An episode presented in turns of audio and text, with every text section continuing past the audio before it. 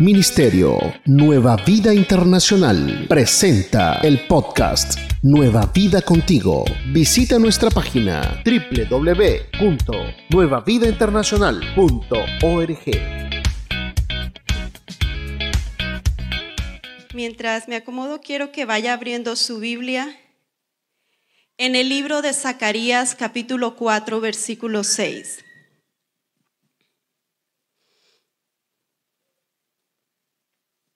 ¿Lo tienen?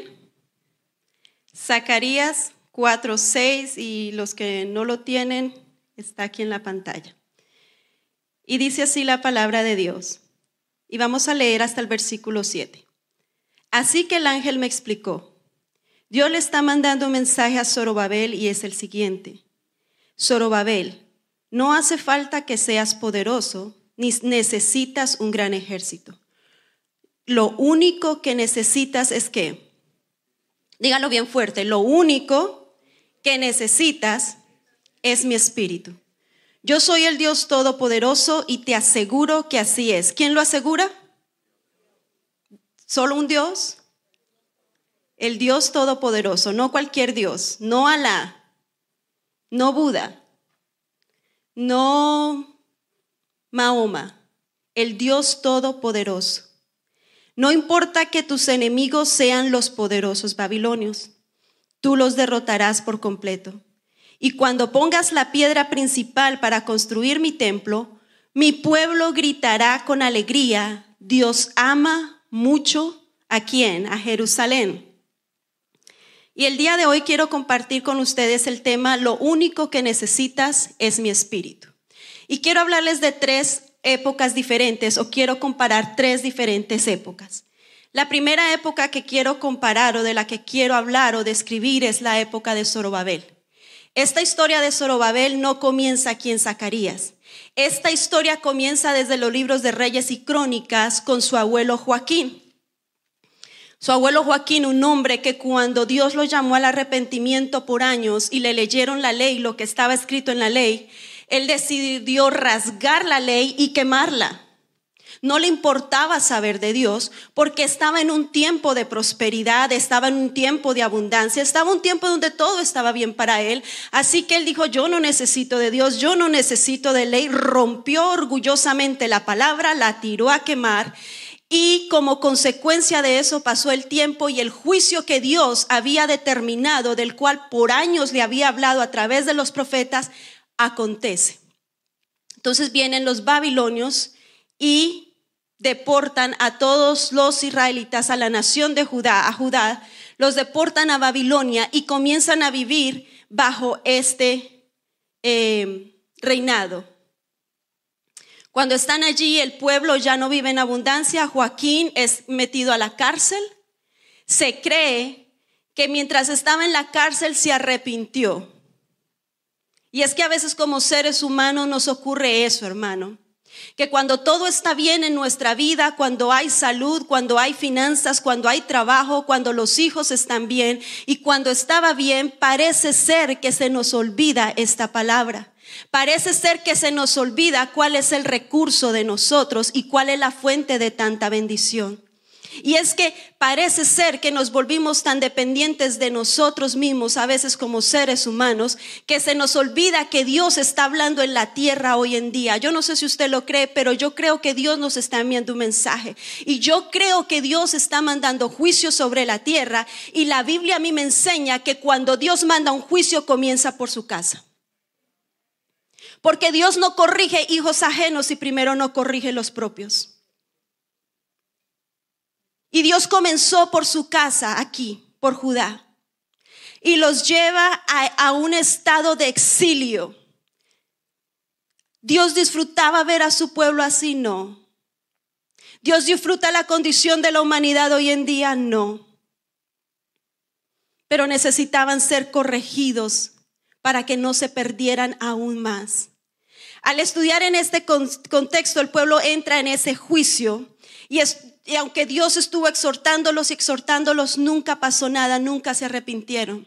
Sin embargo, un día, mire la misericordia de Dios. Yo no sé qué, oración hizo aquel hombre Joaquín, se cree que la hizo, que se arrepintió. De la descendencia de él levanta Zorobabel. Joaquín era el nieto de, de perdón, Zorobabel era el nieto de Joaquín. Y Dios decide levantar a este hombre y decirle, Zorobabel, empieza a hablarle a través, eh, primero Dios le habla a través de Jeremías, luego a, su abuelo y a todo este pueblo de Judá no hicieron caso. Luego Dios levanta a Geo y levanta a Zacarías para comenzar a levantar a este hombre que quizás ya nadie creía en él, quizás ya parecía que por el pecado de Joaquín su descendencia iba a ser borrada de la tierra. Sin embargo, la misericordia de Dios fue tan grande que su descendencia y Zorobabel, si usted mira en Mateo capítulo 1, fueron incluidos en la descendencia de Jesucristo. Dios levanta a este Zorobabel y le dice, te voy a levantar, voy a hacer que vuelvas a construir las murallas que están derribadas, voy a llevarte para volver a construir nuevamente mi casa, porque cuando Dios va a levantar la casa de alguien, primero comienza por la casa de él. Ese es el orden de Dios. Dios quería restaurar el pueblo, pero primero tenía que restaurar la casa. Y lleva a Zorobabel y comienza a darle la palabra. Y la primera palabra que Dios le da es: No te preocupes por este ejército tan poderoso que tus ojos están viendo. Porque aunque no tienes los recursos, porque aunque no eres poderoso, porque aunque tu abuelo Joaquín hizo lo que hizo, no mires el pasado. Mira lo que voy a hacer a través de ti, a través de mi Espíritu Santo en tu vida, porque te voy a usar y te voy a levantar. Y yo le quiero decir algo, no importa lo que hayan hecho sus padres, sus abuelos y en qué condición usted llegó hoy. No importa qué tanto pecaron sus abuelos y sus padres, quizás fueron brujos, hechiceros, alcohólicos, drogadictos, adúlteros, pero hoy la mano de Jehová va a caer sobre tu vida. La mano del Espíritu de Dios tiene hoy vigente esa misma palabra del cielo para nuestras vidas, que no es con fuerza y que no es con poder, que no importa tu línea genealógica, el Espíritu de Dios puede volver a hacer que todo reviva. Y empieza Zorobabel en aquella construcción. ¿Quién era Zorobabel? Ya lo dijimos, el nieto de Joaquín. Esta reconstrucción comenzó en varias etapas, comenzando por la restauración del altar de Dios. Mira iglesia, nunca va a llegar una restauración a tu vida si primero no restauras tu altar. Es necesario volver al altar de Dios. Es necesario volver a coger esas piedras que están derribadas y volver a levantar. Y tú me dices de qué piedras me hablas. Te estoy hablando de la piedra de la oración. Te estoy hablando de la piedra del ayuno. Te estoy hablando de la piedra de la palabra. Te estoy hablando que estos son los tiempos en que debemos volvernos a Dios. En que debemos de parar de jugar a ser la iglesia. Y cuando estoy hablando de la iglesia, amados, no estoy hablando de este lugar. No estoy hablando de un nombre nueva vida. No estoy hablando de una denominación, estoy hablando de ti y de mí. Es necesario volver a los rudimentos antiguos. Zorobabel entendió eso. En lugar de comenzar a poner murallas a lo loco, comenzó a levantar lo que primero debería ser restaurado y fue el altar. Y yo quiero hacerte una pregunta hoy, ¿cómo está tu altar? Comenzó luego a restaurar el servicio a Dios el culto a Dios. ¿Sabes algo? Escuchaba eh, de un pastor que estaba analizando una parte bíblica donde decía que Dios nos volvió a la cantera. Y la cantera en su raíz original quiere decir las casas. Y yo no sé si usted cree, pero no le parece la situación muy similar a ese tiempo.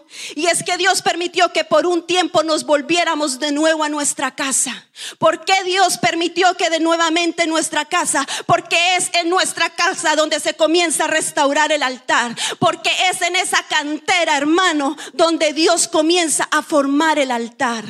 El altar no es esta tarima, esto es solo una tarima que cuando baja la presencia de Dios se convierte en altar. Pero el altar es en tu casa, el altar es en tu corazón, el altar es tu vida espiritual.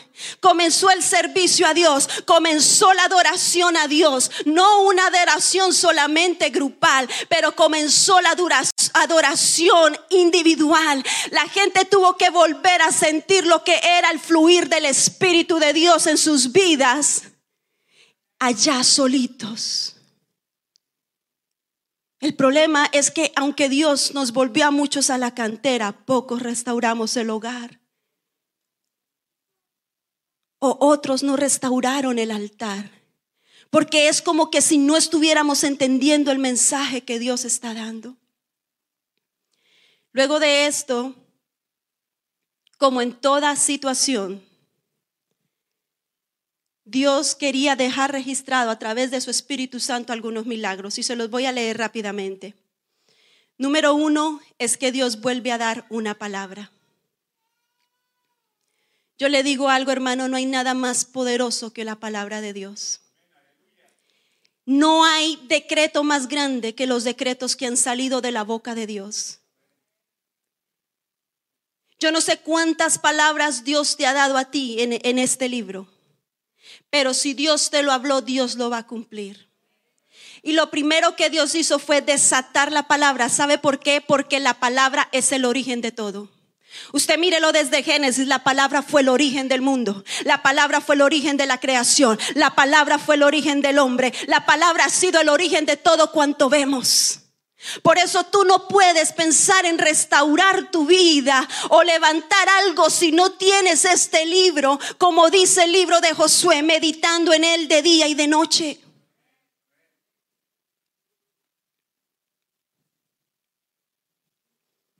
Otro milagro que se registró, dice en el libro de Esdras, que aunque no era mucho este pueblo, la obra prosperaba rápidamente.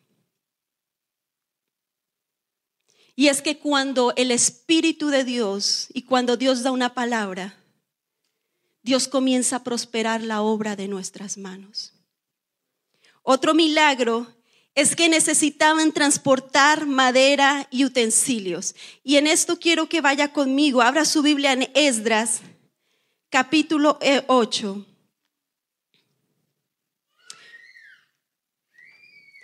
Y vamos a ir al versículo 21 y 23. Y esta palabra me impactó mucho y de hecho yo le quiero decir algo. Si usted puede en su casa, porque no podemos hablar de todo este libro el día de hoy, estudie el libro de Esdras, porque aquí nos habla toda la historia de lo que le estoy diciendo. Nehemías y Esdras habla acerca de lo que les estoy contando. Resulta que ellos necesitan transportar la madera, pero necesitaban protección porque tenían enemigos y no podían llevarla fácilmente. Necesitaban recursos. El rey de ese tiempo ya les había ofrecido su ayuda. ¿Qué era lo más fácil humanamente para hacer? Ir donde el rey y decirle, usted me ofreció su ayuda, deme caballos, deme ejército, deme lo que necesito, deme protección porque necesito ir. Usted abrió la boca, usted prometió, cúmplalo. Era lo más fácil. Sin embargo, mire lo que dice el versículo 21. Dice, y publiqué ayuno allí, junto al río, a para afligirnos delante de nuestro Dios, para solicitar de Él un feliz viaje para nosotros y para nuestros niños y para todos nuestros bienes. Porque tuve vergüenza de pedir al rey tropa y gente de a caballo que nos defendiesen del enemigo en el camino porque habíamos hablado al rey diciendo, la mano de nuestro Dios es Dios para bien sobre todos los que le buscan, mas su poder y su furor contra todos los que le abandonan. Y qué palabra más tremenda. El problema es que a veces como iglesia parecemos pollitos asustados. Y nuestra boca habla de una grandeza de un Dios que existe pero nuestros hechos niegan la veracidad de lo que habla nuestra boca. Y Esdras dice, no es posible que habiendo yo contado de las grandezas de mi Dios, habiéndole dicho que Dios es el que protege, que Dios es el que salva, que Dios es el que está con nosotros, ahora voy a salir corriendo a buscar la ayuda de un hombre. Qué vergüenza para mi Dios Avergonzaría a mi Dios, habiendo hablado de él tanta grandeza, ahora ir a buscar la ayuda del brazo de un hombre. Y dice que se metió en ayuno y oración. Y si usted mira, Esdras no oró solamente por él, Esdras no oró solamente por los que iban a transportar. Esdras incluyó los niños, incluyó los jóvenes, incluyó las mujeres, los ancianos, incluyó a todo el pueblo. Porque cuando uno está pasando un tiempo de crisis, hermano, es necesario volver uno al ayuno y a la oración. Y en su ayuno y oración incluir toda la familia. No olvidó ninguna generación. Otro milagro que vemos, y bueno, y pasaron, Dios les dio victoria. Otro milagro fue que hubo convicción de pecado y el pueblo se arrepintió. Síguenos en las redes sociales, Facebook, Instagram, YouTube y Twitter, arroba Nueva Vida INTL. Visita nuestro sitio web y descarga nuestra app www.nuevavidainternacional.org. ¿Se da cuenta porque eh, eh, Zorobabel necesitaba el Espíritu de Dios? Porque sin el Espíritu de Dios, Él no iba a poder convencer de pecado a nadie. Esdras capítulo 8 dice que se abrió el libro de la ley y él lo leyó y los hombres y las mujeres lloraban y se arrepintieron. Y los que se habían casado mal arreglaron su asunto y bueno. Nunca podremos cambiar nosotros el corazón de nadie. Nunca podremos construir nuestro altar espiritual sin la ayuda del Espíritu Santo. Nunca podremos edificar casa y familia a Jehová sin el Espíritu de Dios. Mucha gente erróneamente ha pensado que la obra activa del Espíritu Santo fue desde los hechos. No, fue desde Génesis, cuando el Espíritu de Dios se movía sobre la faz de las aguas. Y quizás usted me dice, entonces lo único que necesito es el Espíritu Santo, entonces ¿qué acerca de la sangre y qué acerca de aquello? Necesitamos todo, pero es que el Espíritu Santo es el que activa todo. El poder del Espíritu Santo activa el poder de la sangre de Cristo. Es el Espíritu Santo el que hace viva esta palabra. Por eso Dios o Jehová le habla a Zorobabel y le dice, lo único que necesitas es mi espíritu, porque con mi espíritu activarás lo que el cielo te ha prometido. Y hoy yo te digo, iglesia, tú necesitas el Espíritu de Dios más que nunca en este tiempo. La segunda época que quiero hablarles es en Hechos cuando vino el Espíritu Santo. Y me sorprende porque esta época no es nada diferente de la anterior. El pueblo vuelve y peca. Cuando ya estuvieron bien, volvió y pecó. Volvieron y se olvidaron cuál era la fuente de la bendición. Volvieron y se olvidaron quién era el que los había libertado. Volvieron y se olvidaron de que era Dios el que les había dado gracia frente a Darío. Y quizás usted dice, bueno, no les tocó un rey tan malo, Darío. Daniel era amigo de Darío. Mire, le voy a contar algo así chiquitito entre paréntesis, antes de entrar a los hechos. Yo tomé una clase de historia que me paró los pelos. Y hablaban de, estos imperios.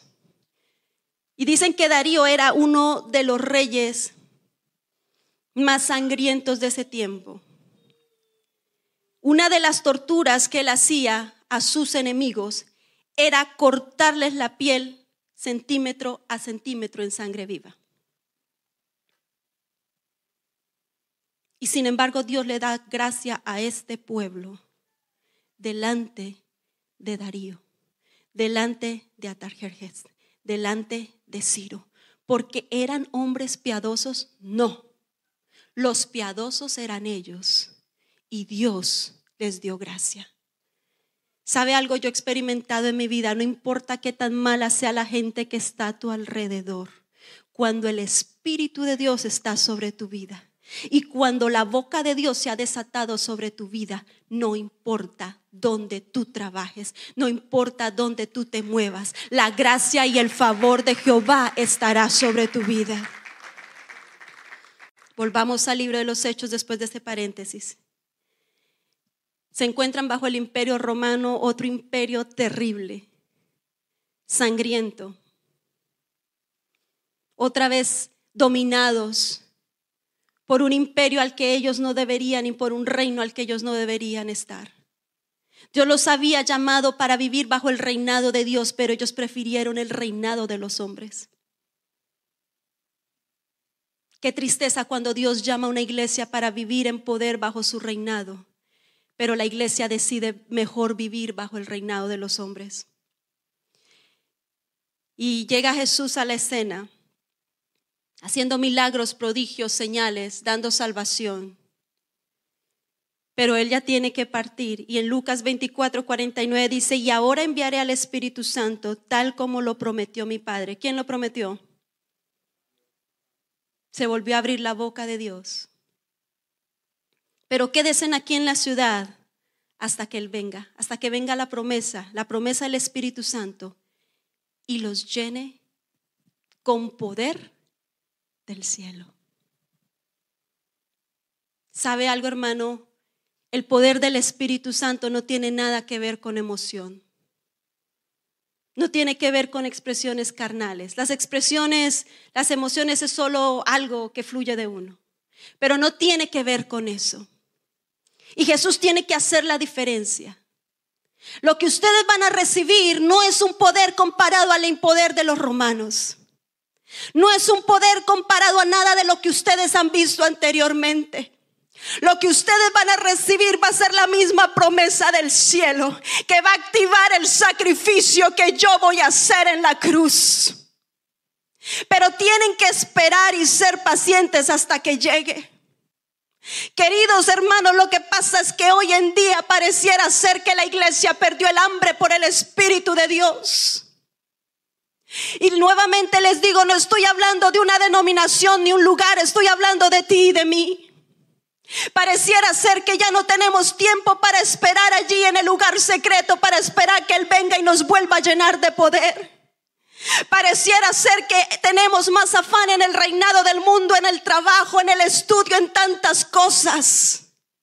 Pero ya no hay el tiempo para esperar pacientemente en el lugar secreto, para esperar que Él venga y nos vuelva a investir de poder, y nos vuelva a investir de unción, y nos vuelva a investir de autoridad.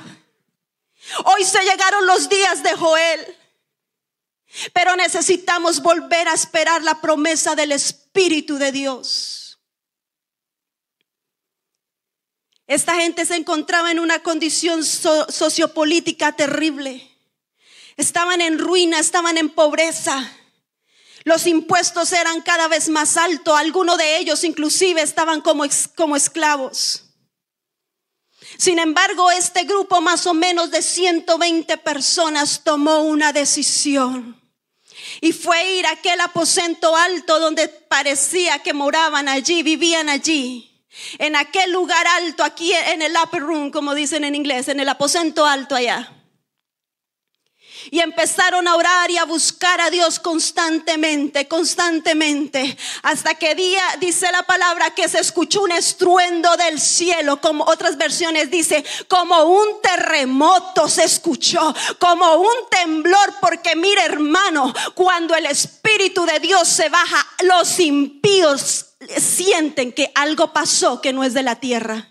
Y estos hombres se le comenzaron a repartir como lenguas de fuego y comenzaron a hablar el idioma que nunca habían hablado antes. Unos comenzaron a hablar en cretense, otros comenzaron a hablar en medo, otros comenzaron a hablar en persa, comenzaron a hablar idiomas que nunca les habían sido enseñados. Nunca fueron a la universidad a aprender estos idiomas. Quizás nunca habían ido a la ciudad donde se hablaba ese idioma, pero cuando el Espíritu de Dios viene, nos capacita para hacer cosas que jamás hemos hecho.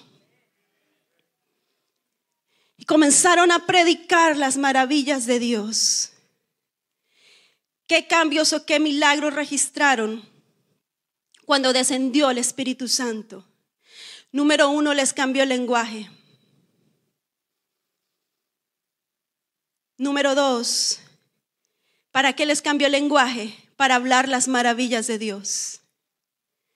¿Sabes por qué a veces no tenemos el lenguaje para hablar el poder de Dios? Porque no lo tenemos activo en nuestra vida. Lo tenemos adormecido. para poder confrontar las personas con el pecado. Dígame si el Espíritu de Dios no hace la gente audaz, que acaban de crucificar a Jesús, una muerte terrible. Y a todo el que se tratara de predicar corría la misma suerte. Y se levanta Pedro lleno del poder del Espíritu Santo y le dicen, ustedes son unos asesinos. Ustedes fueron los que crucificaron a Jesús. Ustedes fueron los que lo mataron. Ustedes fueron... Oiga, hermano. O sea, se le metió en la boca del lobo. A toda una multitud. No le estaba predicando a uno, a una multitud que podía venir en contra de él y hacerle lo mismo peor, apedrearlo crucificarlo nuevamente. Sin embargo, cuando uno está lleno del poder de Dios, mira hermano, uno no quiere encajar con lo que el mundo encaja. Uno no quiere hablar el lenguaje que el mundo habla. La perspectiva de uno cambia, el lenguaje de uno cambia. Dios lo ciñe a uno de poder para predicar con denuedo la palabra de Dios, para ir a la universidad, a la escuela, a donde el vecino y decirle, hoy en día Cristo sigue sanando y salvando. Él no ha cambiado, Él es el mismo necesitan arrepentirse, necesitan volverse de sus malos caminos, porque el día grande del Señor va a venir. Pero hoy en día pareciera ser que a la iglesia no solamente le pusieron un tapabocas para el virus, pero un tapabocas para hablar la verdad del reino. Y hoy en día es necesario que la gente de la iglesia se siga levantando a hablar el evangelio de la verdad. Y a lo que es pecado se le llamará pecado. Y a lo que es verdad se le llamará verdad. Yo no estoy diciendo de ir a maltratar la gente, a herirla y a lastimarla, porque a eso no nos llamó el Señor. Pero no nos llamó a camuflarnos como camaleones, donde ya no hay diferencia entre el cristiano y no. Comenzaron a moverse en grandes milagros, maravillas y prodigios. Mire esto tan tremendo. Hay un hombre que, que está cojo de nacimiento en la puerta la hermosa. Quizás ustedes lo han leído. Y está este hombre allí cojo y llega Pedro pasando porque dice que iba como de costumbre a orar. Mire qué cosa más poderosa. Él recibió el Espíritu Santo, pero no dejó de orar. Nuestro problema es que Dios viene en un servicio o en un día de oración personal y nos toca. pero dejamos de perseverar. Y la vasija que no se llena vuelve a estar vacía. Y parecemos como un yoyo para arriba y para abajo. Nos llenas, nos desocupamos. Tú nos llenas, yo me desocupo. Y por eso la iglesia carece de poder. Pero ellos iban constantemente todos los días a orar, pasaran milagros o no pasaran, volvieran a sentir las lenguas o no las sintieran. Mire hermano, usted me pregunta, ¿a usted, usted se levanta todos los días con ganas de orar? No. Pero yo tengo que someter mi carne y decirle, carne, hoy vas a orar. Sientas a Dios o no lo sientas. Veas el milagro o no lo veas. Sienta la chequina de Dios o no la sientas. Hoy vas a orar. Es una decisión que tenemos que tomar. Y van entrando ahí a la puerta de la hermosa al templo. Y está el mendigo ahí, una monedita, por favor, una monedita. Y Pedro pasa y, él lo escucha una monedita, una monedita y dice, mírame a los ojos. Yo no tengo nada que ofrecerte de lo que tiene este mundo. Los demás a ti te dan moneditas. Yo no tengo moneditas. Si me esculca los bolsillos de la túnica, no vas a encontrar moneditas. Pero te voy a dar lo único que yo poseo, que tengo, que es verdadero y cierto. Te voy a dar el poder de Dios que yo porto. Te voy a dar lo que he conquistado en oración y ayuno. Te voy a dar de lo que el cielo me ha hablado. Te voy a hablar de lo que recibí en Pentecostés y no descuidé. En el nombre de Jesús de Nazaret, levántate y anda. No tengo para darte lo que tiene el mundo, pero tengo para darte lo que tiene el cielo.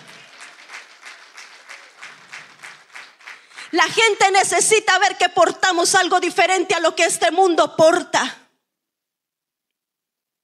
Esta gente solo espera chisme, calumnia, división. Solo espera que, le estén dando plata para mantenerlos. Pero tú y yo como iglesia es hora que nos levantemos a decir la misma expresión. Mira, yo no tengo para darte lo que el gobierno te va a dar. Yo no tengo para darte limosnas. Yo no doy limosnas. Yo te voy a dar lo que el cielo da, que es en abundancia, que es salvación, que es sanidad, que es liberación. En el nombre de Jesús, levántate de tu situación. En el nombre de Jesús, se libre. En el nombre de Jesús, se sano. En el nombre de Jesús, comienza a vivir la vida que Dios tenía destinada para ti. Oh, pero cuando iglesia cuando viene alguien con necesidad a nuestra vida. Qué desgracia, hermano, y perdón la palabra, que lo único que tengamos para dar sea lo que el mismo mundo ofrece. Te informamos lo que viene próximamente. Conéctate con nuestra programación de eventos. Servicio de jóvenes. Último viernes del mes, 7.30 pm. Nueva vida en familia con los pastores Alex y Paola Montoya. Miércoles a las 7.30 pm.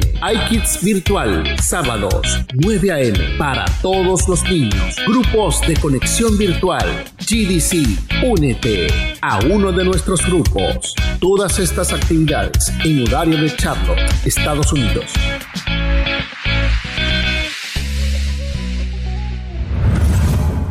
Se volvieron gentes generosas.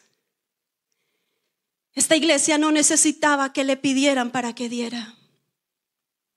Esta iglesia veía al hambriento y le daba. Esta iglesia veía al que no tenía casa y miraba cómo sustentarle. Esta iglesia veía a la viuda y le ayudaba, veía al huérfano y le ayudaba, veía al mendigo y le ayudaba. Porque no podemos ser una iglesia que le da la espalda a la necesidad. No podemos ser una iglesia que mira al mendigo y le digamos, ay pobrecito, eso le pasa, usted se lo buscó. No podemos ser una iglesia que mire a niños con hambre y desnudos y le demos la espalda. Una iglesia llena del Espíritu de Dios. Una iglesia llena de poder no lo demuestra solamente en milagros, lo demuestra extendiéndole la mano al necesitado. Era una iglesia que vivía en armonía, hermano. Mire, cuando uno estudia la historia, dice que en el pueblo judío habían tantas revueltas. Porque ellos querían traer la liberación a sus vidas a su manera. Ellos querían traer otra vez liberación, salvación a sus vidas a la manera humana. Sin embargo, el Espíritu de Dios en medio de tanta contienda, tanta revuelta, tanta pelea, tanta división entre ellos, unos, unos se convertían al judaísmo, otros iban con los um, fariseos, otros decían que era eran de Jesucristo. Pero sabe una cosa, en un, en un medio de tanta división, el Espíritu Santo los volvió uno. ¿Cuál va a ser el secreto para que tu familia tenga un mismo pensamiento, un mismo sentir, un mismo corazón, un mismo propósito? Se llama Espíritu de Dios. ¿Cuál va a ser el secreto para que esta iglesia continúe caminando en un mismo corazón, en un mismo espíritu? Todos como un solo hombre va a ser el Espíritu de Dios. Número cinco, se ganaron el respeto de la ciudad. ¿Sabe? Cuando el Espíritu Santo los comenzó a bautizar, dice que muchos se burlaron de ellos. Borrachos, ebrios. ¿Y quién es este? ¿No es el pescadorcito aquel? ¿No es el impulsivo aquel? Pero ¿sabe que me muestra la Biblia? Que ellos nunca se defendieron. Nunca. La Biblia me muestra, hermano, que cuando Dios comenzó a usarlos, Dios cayó la boca de sus enemigos. ¿Quiere que le dé un buen consejo así no me lo esté pidiendo? Pare de defenderse. Deje que Dios hable por usted. Deje que el respaldo de Dios hable por usted. Deje que sea Dios el que lo levante. Deje que sea Dios el que traiga ese respeto a su vida. Los que un día se burlaron, un día más adelante, a lo mejor tuvieron que ir donde Pedro a que lo sanara. Es Dios el que trae ese respeto y esa autoridad. En la historia de Zorobabel se levantaron enemigos. Tú no pienses que porque Dios te llenó del Espíritu Santo, se te fueron las luchas y los problemas. Es cuando quizás el diablo más fuerte te va a atacar, porque te va a querer hacer desistir de buscarle. Es cuando el diablo más va a querer ponerte una tentación, porque es cuando más va a querer que tú caigas. Se levantaron los enemigos para Zorobabel, mandan cartas a estos reyes y comenzaron a inventar calumnias y cosas que no eran y lograron detener la obra aproximadamente 16 años. Hasta que un día vuelve y se abre la boca de Jehová y le dice, Zorobabel, es hora de volver a empezar. ¿Sabe algo? Zorobabel no era un veinteañero. Para este tiempo ya era un hombre anciano.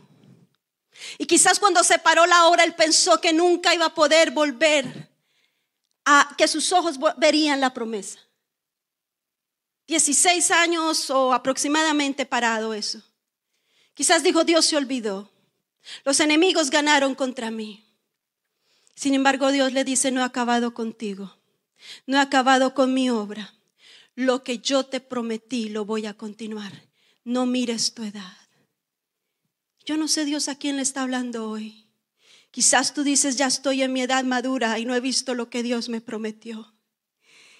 Y mira hermano que cuando vuelve y se mete Dios, Dios les da gracia frente a Darío y Darío les dice que vuelva a comenzar la obra y el que se meta en contra de ellos, que muera en un madero y que toda su familia sea maldecida por el Dios del cielo. Y lo que les tomó a ellos casi 20 años o más, lo hicieron en 52 días.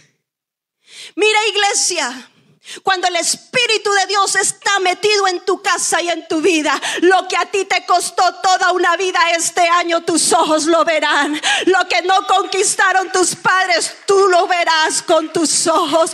Lo que no viste en tu compañía, cuando el Espíritu de Dios se mete, hará lo que no pudiste en años, lo verás en uno, en dos, en tres, en una semana, en dos, porque es el Espíritu de Dios. A los judíos, a estos apóstoles se le levanta otro enemigo. ¿Sabe cuál es el enemigo número uno del avivamiento? La religiosidad. Y la religiosidad va más allá del vestuario. La, la, religiosidad es una estructura mental, espiritual, es un espíritu que está en contra del avivamiento y de lo que Dios tiene para su iglesia. Y esta historia, en cierto modo, e, e, es algo risible. Porque los religiosos de aquel tiempo dijeron, Jesús nos está dando muchos problemas. ¿Sabe algo? Que encontré un versículo que nunca había leído en la Biblia en Lucas. Y dice que la motivación por la cual los religiosos mataron a Jesús no fue porque él habló del templo, no, no, no, no fue porque él decía que era el Mesías. La motivación fue la envidia. ¿Sabe por qué? Porque cuando aquella mujer de la calle, aquella mujer prepago, ¿saben a lo que me refiero? Estaba endemoniada. Nunca ellos pudieron hacer nada por ella. Porque cuando aquel hombre cojo, mudo, ciego, porque cuando aquel hombre en el estanque estaba paralítico por años ahí, ellos pasaban, nunca pudieron hacer nada por ellos. Nunca pudieron tener solución. Solo pusieron leyes de hombres porque donde no está el Espíritu de Dios, la palabra es muerta, solo es letra vacía. Pero cuando está el Espíritu, Espíritu de Dios, viene Jesús revestido de poder. Dice la Biblia que salió revestido de poder y predicaba haciendo milagros, señales y prodigios. Los religiosos nunca podrán experimentar el poder de Dios en sus vidas. Nunca podrán ver un avivamiento en sus vidas. Y deciden matar a Jesús. ¿Recuerdan que Pedro sanó al cojo? Jesús ya murió, sana al cojo. Todo el pueblo alababa a Dios. Todo el pueblo reconoció que no había sido Pedro, que había sido algo sobrenatural. Porque cuando Dios comienza a moverse, hermano, no hay carne que no logre identificar que es el cielo el que se está moviendo. No le queda duda al ateo, no le queda duda al pecador. Saben que ahí está pasando un movimiento de Dios. Y vienen los religiosos, el espíritu de religiosidad, y los meten presos y le dicen, les prohibimos que prediquen. Y qué chistoso que están presos. Y viene un ángel de Jehová y los liberta. Lea la historia en Hechos. Leas ese libro, es impactante. Y, y, aunque los amenazaron, ellos fueron otra vez Dijeron, si el ángel de Jehová me libró de esta, no es para que me quede callado. Con más de nuevo voy a predicar. Y salieron a predicar con denuedo como si jamás los hubieran encarcelado, como si no los hubieran amenazado de muerte. Y van y les dicen a los fariseos, hey, ¿por qué dejaron escapar a Pedro y a Juan? ¿Cómo? Si están en la cárcel, los guardias no se han movido de ahí. Los candados aún están ahí. Dice que salieron corriendo a mirar a la prisión a ver si Pedro y Juan estaban y se encontraron con la sorpresa que no estaban. Y estaban sorprendidos y dice la Biblia que no entendía cómo habían salido de ahí. Y mucha gente va a mirar tu milagro y no se va a explicar cómo fue que la mano de Jehová te sacó de ahí. Y no van a entender cómo aún estando los candados, la mano de Jehová te sacó de esa situación. Y dice que salieron corriendo y no encontraron a Pedro y a Juan allá como pollitos asustados. No los encontraron negando el evangelio. No los encontrando diciéndole, Señor, ¿por qué si te sirvo me cancelaron? Señor, ¿por qué te olvidaste de mí? Dicen que con mayor denuedo predicaba, que mayores milagros hacía, que mayores prodigios hacían. Y vuelven y los meten a la cárcel. Llaman al Sanedrín y les dicen, ¿por qué están haciendo lo que les prohibimos? Y me fascina la, la, respuesta de Pedro. ¿Estamos nosotros para obedecer a los hombres o para obedecer a Dios? No se confunda. Porque para obedecer a Dios estamos. Y dice que ellos estaban confundidos. Porque cuando el diablo ve un creyente que está determinado a obedecer lo que este libro dice, será confundido porque no entenderá. Porque en medio de la prueba sigues alabando. Porque no entenderá porque en medio de la aflicción sigues adorando. Porque no entenderá cómo sigues sirviendo a un Dios que permitió la cárcel. Y les dicen, los vamos a matar. Y querían matarlos. Dice que se paró Gamaliel ahí en medio de la, del Sanedrín y los llamó aparte, así como en secreto. Y les dice, piensen muy bien lo que van a hacer. Porque se levantó un tal Judas anterior a Jesús. Y ese Judas hizo un movimiento. Pero tan pronto lo mataron, se desapareció el movimiento. Levantaron un tal Teudías o algo así se llamaba el hombre. Hizo un movimiento, 400 personas lo siguieron lo mataron y todo el mundo se dispersó. Pero ustedes mataron a Jesús, mataron al Rey de Reyes y el movimiento no se acabó. El movimiento no paró. Los milagros siguen fluyendo, las señales siguen fluyendo. Piensen bien lo que van a hacer, porque si este movimiento no viene del cielo, entonces el mismo Dios lo parará. Pero si este movimiento viene del cielo, ustedes estarán peleando en contra del mismo Dios. Y yo hoy te digo, iglesia, no importa la situación que tú estés pasando, cuando una iglesia de Dios se levanta en el Espíritu de Dios, mi amada iglesia, no importa lo que venga en contra de tu vida, no importa lo que venga en contra de nueva vida, la mano de Jehová de los ejércitos, aquel Dios que se le reveló a Zorobabel, peleará por ti, peleará por tu casa, peleará por tus hijos. Ponte en pie. Ponte en pie y alaba la gloria del Señor. Síguenos en las redes sociales, Facebook, Instagram, YouTube y Twitter, arroba Nueva Vida INTL. Visita nuestro sitio web y descarga nuestra app www.nuevavidainternacional.org.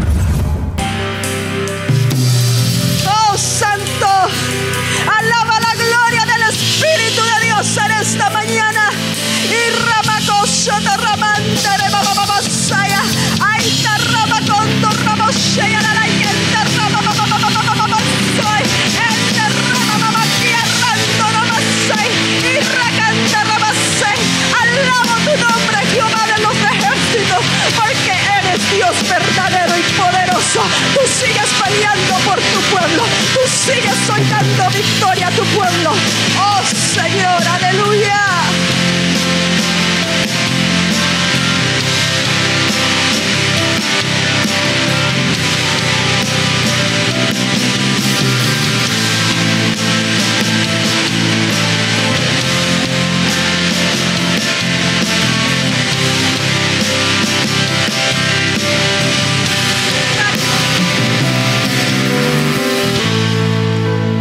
Dices, nos dijiste de dos épocas, ¿cuál es la tercera?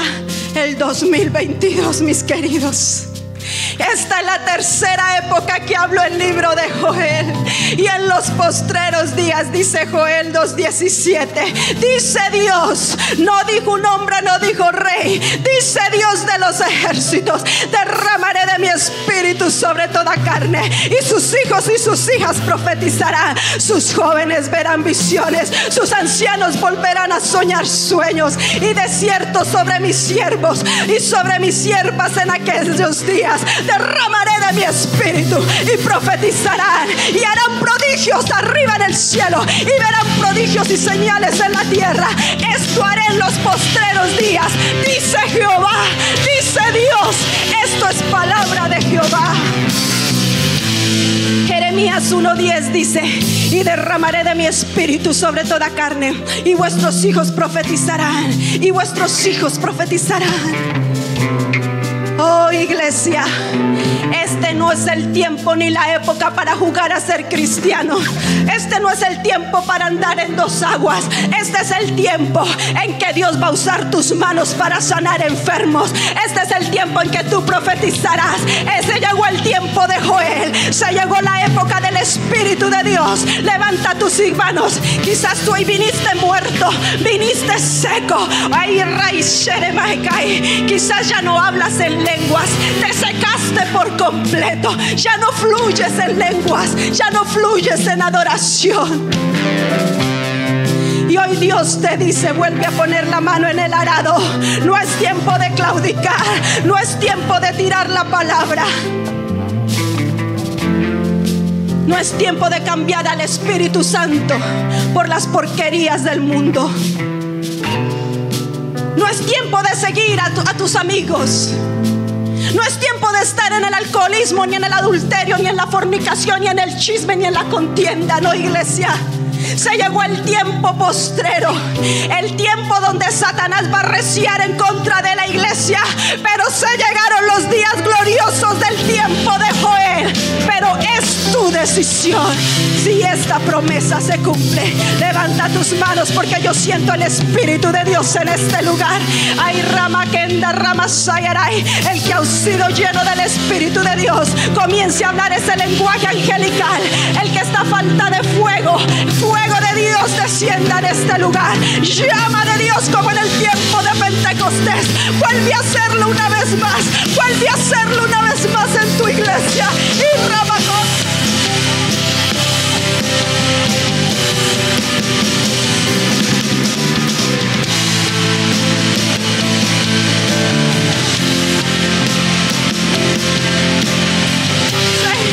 Si tú quieres el Espíritu de Dios, yo te invito a que pases aquí al frente. Distanciamiento, pero venga al altar de Dios y dile, Señor, voy a volver a reconstruir mi altar, voy a volver a reconstruir. Ay, Ramakenda Ramasai, voy a volver a poner una piedra de oración, voy a volver a poner la piedra del ayuno, voy a volver, voy a volver a los rudimentos. Voy a volver a buscar la unción. Voy a volver a buscar la presencia. Voy a convertirme de corazón. Arraquente, rabababasón, Shoniri Bandana Baba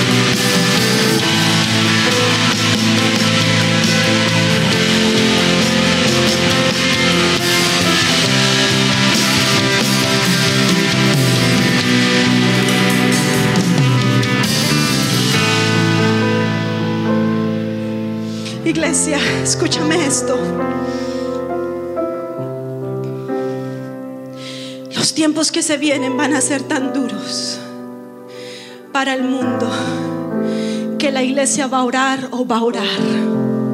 O va a orar por amor a Dios o va a orar por las circunstancias. Pero que la iglesia va a orar, va a tener que orar y tú vas a decidir.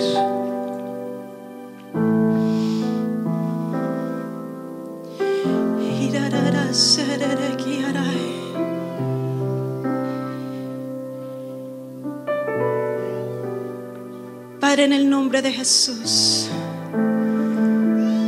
toda atadura de alcoholismo que hay en este lugar y Romeiaray, es quebrantada por el poder de tu sangre. Y remando Romo Kaisai, espíritu de alcoholismo, suelta ahora los cuerpos de los hijos de Dios. Espíritu de religiosidad, te ato en el nombre de Jesús. Te ordeno que sueltes ahora los hijos de Dios, las mentes de los hijos de Dios. Y espíritu de desánimo, vengo en contra de ti. En el nombre de Jehová de los ejércitos te ato y te prohíbo que vuelvas a operar en los hijos de Dios. Y te remando sei espíritu de división fuera de este lugar, fuera de este lugar. Y Ramayara y se espíritu de contienda, espíritu de divorcio. Ay Rama Kenderemasai que ha venido a destruir los hogares. En el nombre de Jesús tomo la autoridad de Dios y te ato y te ordeno que sueltas las familias de este lugar. Las sueltas en el nombre de Jesús. El espíritu de Dios vuelve a llenar de armonía los hogares. El espíritu de Dios vuelve a llenar de reconciliación las parejas. Si usted tiene a su esposa ahí, tómela de la mano. Mire, hermano, este no es el tiempo de estar jugando a los casados. Este no es el tiempo de estar jugando al esposo y a la esposa. Este no es el tiempo de jugar al papá y a la mamá. Se llegaron los tiempos de la iglesia y tú vas a tener que estar unido con tu esposo y tu esposa para pelear por tu hogar. Si no la tienes, igual levanta tu mano. Se llegó tiempo de ser una iglesia comprometida con Dios. Se llegó el tiempo de ser la iglesia que Cristo vino a formar. No la iglesia que nosotros creemos que tenemos que ser, no la iglesia que Él formó. Y quiero dejarte con esto. Esta semana y por el resto que te demores, estudia el libro de Hechos. Y si cuando tú lo leas, tú identificas que tú no estás siendo esta iglesia, que fue la original, la que Cristo formó, algo tiene que cambiar en tu vida. Y si tú identificas que tú no eres esta iglesia, yo te voy a decir algo. Métete en ayuno hasta que eso ocurra. Métete en oración hasta que la iglesia que Cristo dejó plasmada aquí sea plasmada en tu vida. Porque entonces estamos siendo una iglesia falsificada. Y Dios no trabaja con cristianos falsificados, trabaja con cristianos, iglesia genuina.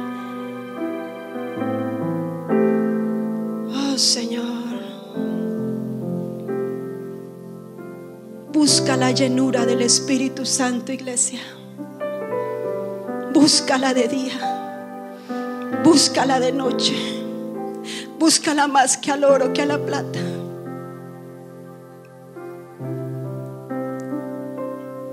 ¿Cuánto lo hemos ignorado? ¿Cuánto? Vivimos cargados porque no lo buscamos. Vivimos desanimados porque no estamos llenos de Él. Vivimos con el aceite bajo, sin aceite, porque no le damos tiempo a Él de que nos llene. Vivimos sin hablar en el Espíritu porque el Espíritu ya no reposa, ya no vive, ya no se mueve como ríos de agua viva. Ya perdimos el lenguaje que la iglesia debería tener. Pero Dios quiere restaurarte, iglesia. La boca de Dios hoy se está abriendo nuevamente sobre tu vida. Como lo hizo con Zorobabel. Como lo hizo en el tiempo de Jesús en esta tercera época se está volviendo a abrir.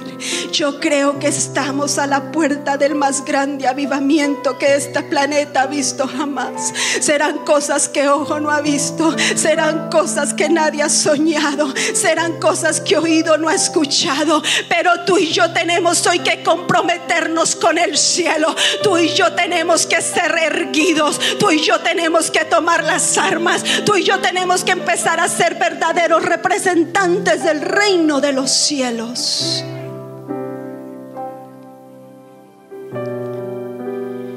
Y cuando estemos llenos del Espíritu activo, hermano, no que no estemos, pero hay diferentes niveles de intimidad y de llenura. Cuando estemos, como dice Ezequiel, en el río fluyendo, hermano, la gente no va a caber en este lugar. Y Ramaka y ya dejarás de bregar tanto en tu grupo de conexión. Tu boca se abrirá y la gente comenzará a conectarse porque quieren el lenguaje que tú Dios tienes.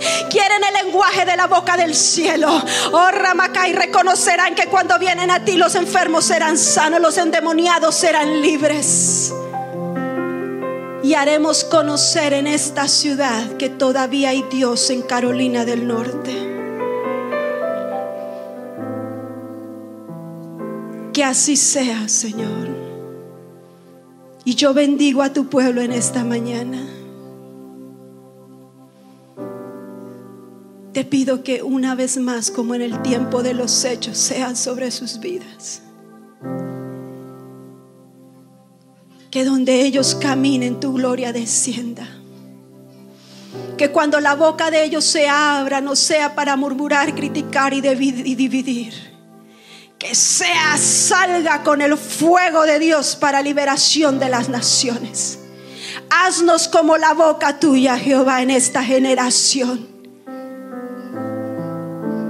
Usa nuestras manos y todo nuestro ser para la gloria de tu nombre en el nombre de Jesús. Amén. Ministerio Nueva Vida Internacional presentó el podcast Nueva Vida Contigo. Visita nuestra página www.nuevavidainternacional.org.